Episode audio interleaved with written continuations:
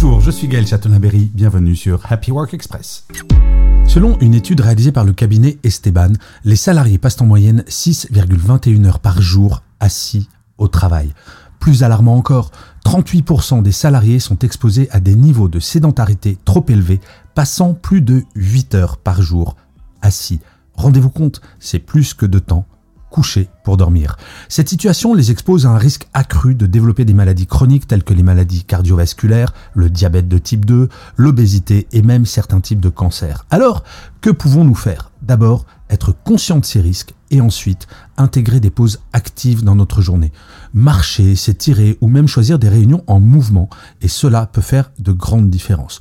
Vous me l'accorderez, faire une pause toutes les heures pour vous décourdir les jambes pendant 5 à 10 minutes, c'est pas le bout du monde et ça peut faire la différence pour votre bien-être au travail. Donc, levez-vous et bougez.